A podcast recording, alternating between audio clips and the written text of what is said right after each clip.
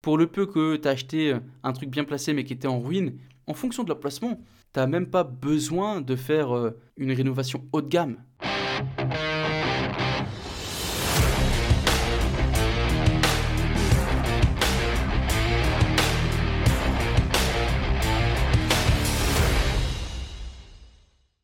Bonjour et bienvenue tout le monde, bienvenue dans ce tout nouvel épisode du podcast Graines d'investisseurs.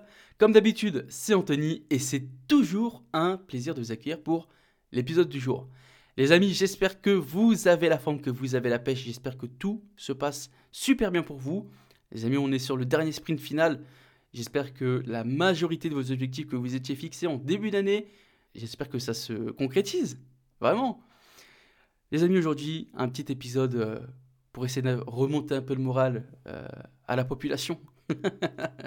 Aujourd'hui, un épisode consacré sur pourquoi il est toujours intéressant, pourquoi c'est toujours un très bon investissement d'investir dans les biens locatifs alors que les taux d'intérêt augmentent. Il faut savoir que l'un des outils les plus précieux dont disposent les investisseurs en France, notamment en immobilier, c'est le prêt à taux fixe, qui peut aller jusqu'à 30 ans que je vous recommande pas, mais qui peut aller jusqu'à 30 ans. Étonnamment, ce style de prêt, c'est quand même un, prêt, on va dire, euh, entre guillemets, élitiste par rapport à ce qui est généralement offert dans d'autres pays. La plupart des pays ont tendance à offrir des prêts à taux variables ou des taux, euh, ou, des taux renégociables. Et ce type de prêt, ils présentent tous un risque euh, qui est inhérent avec la potentielle d'une hausse qui est inattendue des taux d'intérêt, par exemple, et donc, non seulement les prêts bancaires à taux fixe sont d'excellents outils pour permettre aux investisseurs d'éviter ces hausses de taux qui sont inattendues au cours de leur investissement, mais il y a aussi des périodes notables où les taux d'intérêt ont, été extrêmement bas, extraordinairement bas même, ce qui, euh, lorsque vous en avez profité, rend le coût d'emprunt presque gratuit, insignifiant. Moi, je me souviens, il, y a, quoi Il y a deux ans? Il y a deux ans, j'ai eu un taux sur 20 ans, 0,91. 0,91. C'est insensé.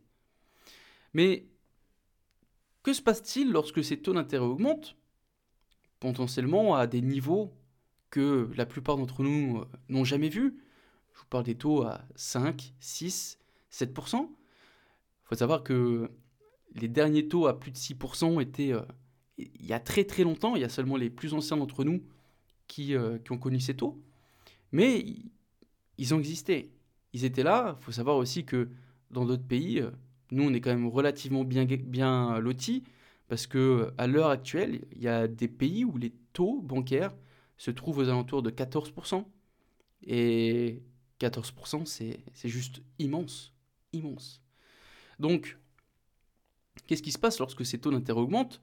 Eh bien, on va voir des remboursements, des paiements mensuels de, prêts qui sont, en fonction de la hausse, sensiblement, voire beaucoup plus élevés en fonction de l'augmentation des taux, et ce qui va automatiquement affecter nos rendements en termes de trésorerie, en termes de cash flow.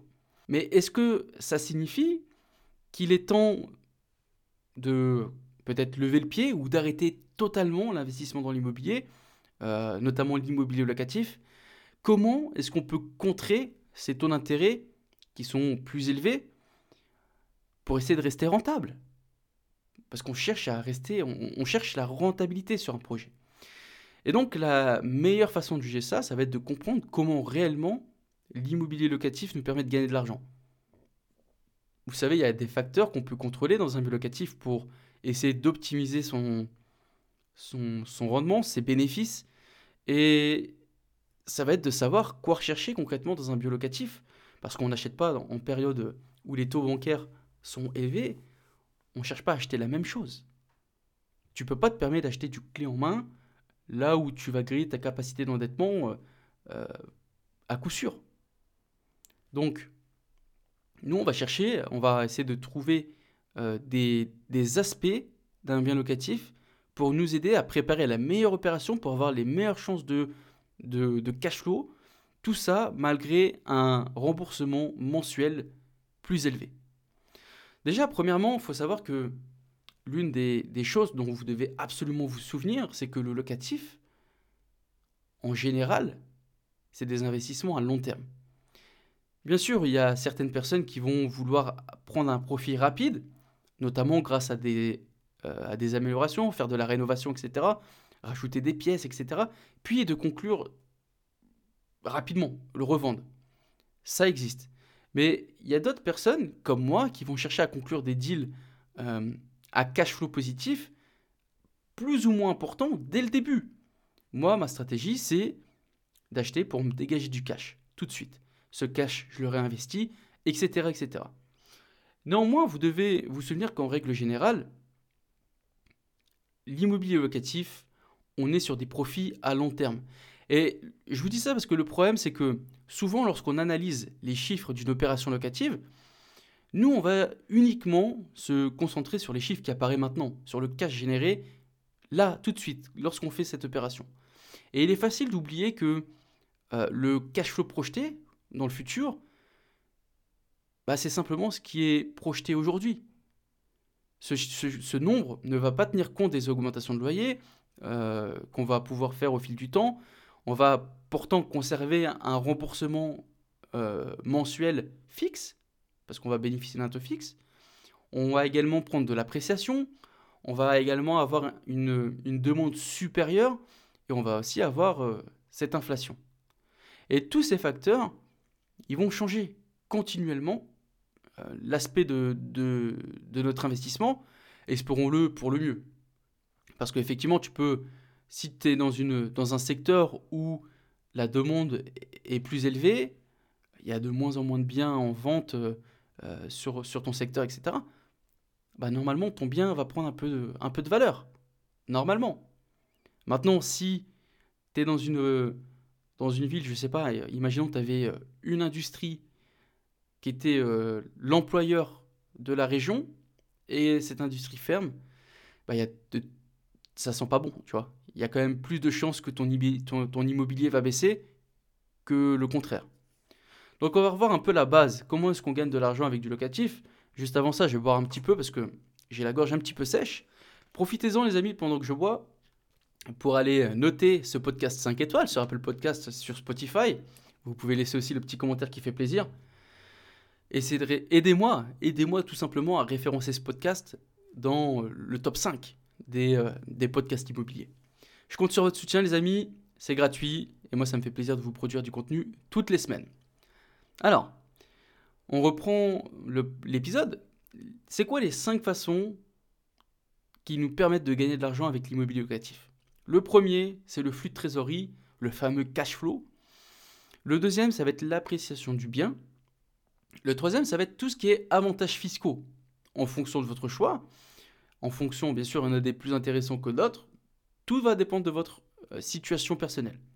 Le quatrième, ça va être les capitaux propres qui sont constitués par le remboursement tous les mois de votre prêt. Tous les mois, vous remboursez du capital. Tous les mois, vous devez de plus en plus riche. Et 5, c'est la couverture contre l'inflation. Parce que l'immobilier, c'est connu et reconnu c'est une façon de se protéger de l'inflation. Il y a très peu de chances que si tu gardes tes 100 000 euros sur ton compte, que dans 20 ans, tes 100 000 euros valent toujours 100 000 euros. Alors qu'avec l'immobilier, si tu mets tes 100 000 euros dans une maison, il y a normalement très peu de chances que ton immobilier ait perdu de la valeur. Au contraire. Donc, lorsque tu comprends un peu les détails de chacune de ces cinq façons, tu deviens non seulement plus averti sur le pouvoir qu'est l'immobilier locatif à long terme plutôt qu'à court terme, mais aussi tu commences à réaliser que, bah, au final, peut-être que le taux d'intérêt euh, supérieur de quelques points, par rapport à ce que tu es habitué, bien sûr, eh ben, peut-être que ça n'a probablement pas une place si importante. Mais là, vous me dites, ok Anthony, mais ce que tu es en train de me dire, c'est un peu de la spéculation en fait. Par exemple, mon remboursement de prêt plus élevé va augmenter mon risque parce que ça réduit mon cash flow. Et oui, c'est vrai. Mais un investisseur est là pour jouer avec les règles qui sont là, actuelles, les règles en vigueur. Ce que tu vas faire, c'est deux choses. C'est que la première chose, c'est apprendre à équilibrer ces centres de profit.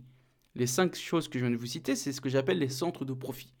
Si vos cash flows sont en baisse, ce qui se produit automatiquement et mathématiquement avec un taux d'intérêt plus élevé, bah recherchez d'autres centres de profit avec un, plus gros potentiel.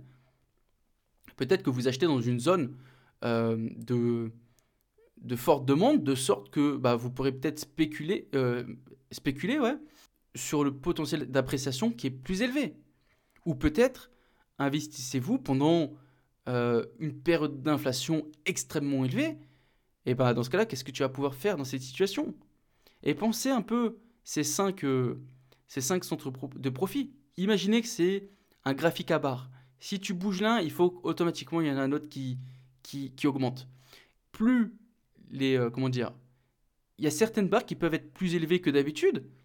Maintenant, il faut juste regarder que tout soit euh, à l'équilibre.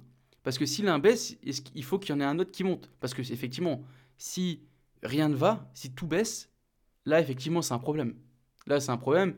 Faut, faut, faut même pas s'investir là-dedans ou faut chercher à le vendre tout de suite avant que ce soit trop la catastrophe. Et la deuxième chose sur laquelle on peut appuyer, c'est l'emplacement et la demande. Tout comme dans l'exemple qu'on vient de prendre, l'une des clés de l'investissement dans, dans, du locatif, c'est l'emplacement. Vous savez, ce fameux adage, emplacement, emplacement, emplacement. Parce qu'effectivement, le bon emplacement va te permettre d'augmenter cette barre d'appréciation. Pour le peu que tu as acheté un truc bien placé mais qui était en ruine et que tu le refais. Et des fois, as même, en fonction de l'emplacement, tu n'as même pas besoin de faire euh, une rénovation haut de gamme. Moi, je le vois sur mon secteur. Alors, ça c'est quand même euh, vachement, euh, ça quand même vachement euh, démocratisé ces dernières années. On voit quand même de, des biens en, location de meilleure qualité. Mais il y en a encore. Moi, dans ma ville, j'ai vraiment pas de mal pour louer parce que je propose un, standing propre. Il y en a encore qui louent des, cages à lapins, des, meubles en bois dégueulasses. Et une fois que tu as le bon emplacement, tu pas nécessairement besoin de faire du haut de gamme. Tu vas trouver ton, ton locataire en faisant du, standing normal, moyen. Tu vas le trouver ton locataire. Et généralement, grâce à l'emplacement, tu vas pouvoir louer plus cher. Donc voilà, il faut comprendre les, les différents, euh, comment dire, les différentes euh, centres de profit que tu peux jouer, sur lesquels tu peux jouer, et ça va te permettre de générer de l'argent.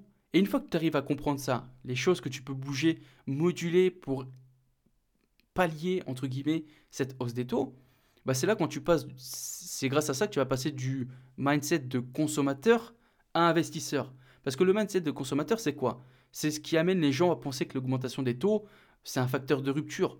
Que les gens euh, se disent Ah non, ah non, ça peut pas fonctionner, t'as vu combien ça rembourse Ah, c'est pas possible, l'immobilier c'était mieux avant, etc., etc.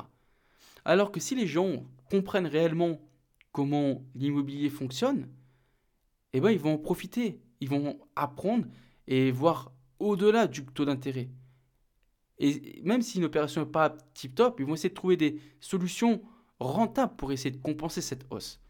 Et dites-vous que c'est durant les crises hein, que les plus riches euh, sont encore plus riches. Ils en profitent parce que eux, ils ont ce mindset à long terme. On va voir un peu autre chose c'est, comme je vous l'ai déjà dit, hein, le, cash flow projeté d'un biolocatif est basé sur les loyers d'aujourd'hui et non sur ceux de demain. Et le problème, c'est que n'oubliez pas que les loyers augmentent pour deux raisons l'appréciation et l'inflation. Ton loyer que tu louais 500 euros en 2010, je suis sûr et certain, sauf si tu n'as pas. Et encore, parce que tu peux augmenter tes loyers euh, au fil des ans, mais imaginons. Sauf si tu as gardé le même locataire depuis 2010 jusqu'en 2022 et que tu n'as pas modifié tes loyers, effectivement, ton loyer de 500 euros, il sera encore à 500 euros. Par contre, si entre-temps tu as eu des, des switches de locataires, ton loyer de location que tu avais en 2010 qui était à 500 euros mensuels, ma main a coupé que ton loyer n'est plus à 500 euros en 2022. Parce que du fait de l'inflation, ton loyer a augmenté. Et devinez quand même, ce qui n'augmente pas avec le temps, et qui n'est pas affecté par l'appréciation ou l'inflation, c'est le paiement du prêt. Lorsque tu as un prêt à taux fixe, ton remboursement, il vaut toujours 500 euros. Que tu sois en 2000, 2010, 2020, ton prêt vaudra toujours 500 euros par mois. Ça signifie que plus le temps passe et plus ton écart de trésorerie va croître tout au long de la durée de vie de ton bien locatif. Au fur et à mesure que tu vas augmenter tes loyers, même si tu n'augmentes pas, euh, comment dire, violemment, entre guillemets, euh, entre deux switches de locataires, mais tous les mois, tu peux euh, appliquer cette revalorisation des loyers. C'est pas grand chose, mais si tu prends cumulé sur une certaine période, ça commence à faire pas mal d'euros. Donc, moi, je vous donne un cas perso. J'avais un bien avec un loyer à 420 euros il y a 5 ans, à peu près. Et bien aujourd'hui, ce même logement, alors, il a quand même été rénové, etc., d'accord Mais aujourd'hui, je suis passé d'un loyer de 420 euros il y a 5 ans à un loyer à 530. Donc on a, on a quand même, euh, ça fait quoi? Ça fait 110 euh, euros de différence. 110 euros, c'est pas négligeable. Pourtant, mon remboursement de prêt, il est strictement pareil. Donc, effectivement, j'ai fait croître un peu euh, cette différence. Maintenant, on va parler des dépenses. Les dépenses telles que euh, l'impôt foncier, l'assurance, tout ça, effectivement, ça peut augmenter avec le temps, mais il est quand même peu, probable qu'elles augmentent à un rythme proche de celui des loyers. Je vais quand même mettre, euh, quand même mettre des hauts là, des guillemets, parce que ces derniers temps, on a quand même eu quelques chamboulements dans les impôts fonciers, etc. Ils ont augmenté un peu plus que d'habitude, il est vrai, mais dans l'ensemble, vous verrez que vos loyers continueront d'augmenter, et plus, ils augmenteront, plus ils vont s'éloigner de plus en plus de votre prêt bancaire. Donc, plus le temps passe, et plus tu dois être, euh, comment dire, j'arrive pas à expliquer euh, en parlant, mais voilà, plus, plus il croît, ça devient un peu des intérêts euh, exponentiels. Si tu gardes ton bien locatif 20 ans, normalement, au bout de 20 ans, tu dois avoir une sacrée différence entre ton remboursement de prêt et sur, euh, tes loyers, par rapport à ce que, ce que tu avais à la base. Maintenant, j'ai mis l'accent un peu sur le long terme. Il y a des choses quand même proactives que vous pouvez faire, et même que je vous dirais que vous devez faire, pour créer plus de valeur plus rapidement. Je vous en ai déjà parlé, il n'y a pas de secret, mais ça va être l'amélioration du bien. Plus votre logement est désirable, plus il va générer de la valeur et plus il générera encore plus de demandes. C'est un cercle vicieux. Plus tu fais quelque chose de qualité, plus les gens veulent, et plus tu vas avoir de demandes, et plus tu vas pouvoir augmenter ton loyer, etc. etc. Et c'est la même chose pour... Euh, une fois que tu rentres dans ce, cercle vertueux, bah les autres centres de profit, ils vont eux aussi se lancer d'eux-mêmes au fil du temps et va augmenter la valeur. Les loyers vont être augmentés et tu peux faire également plein de choses pour euh, comment dire, augmenter la désirabilité de ton logement. Tu peux forcer ces augmentations plus naturellement, euh, plus euh, rapidement, pardon. Et le moyen le plus élémentaire, ça va être d'améliorer le logement en passant d'un état flingué, un état délabré, à un logement refait à neuf. Lorsque tu améliores un appartement, tu le rends plus agréable, tu le rends plus attrayant. Et automatiquement, tu augmentes non seulement la valeur globale de ton bien, mais en plus de ça, tu vas pouvoir demander des loyers plus élevés. Un autre point que vous pouvez aussi, euh, enfin que vous devez ne pas oublier, c'est le refinancement de votre prêt bancaire.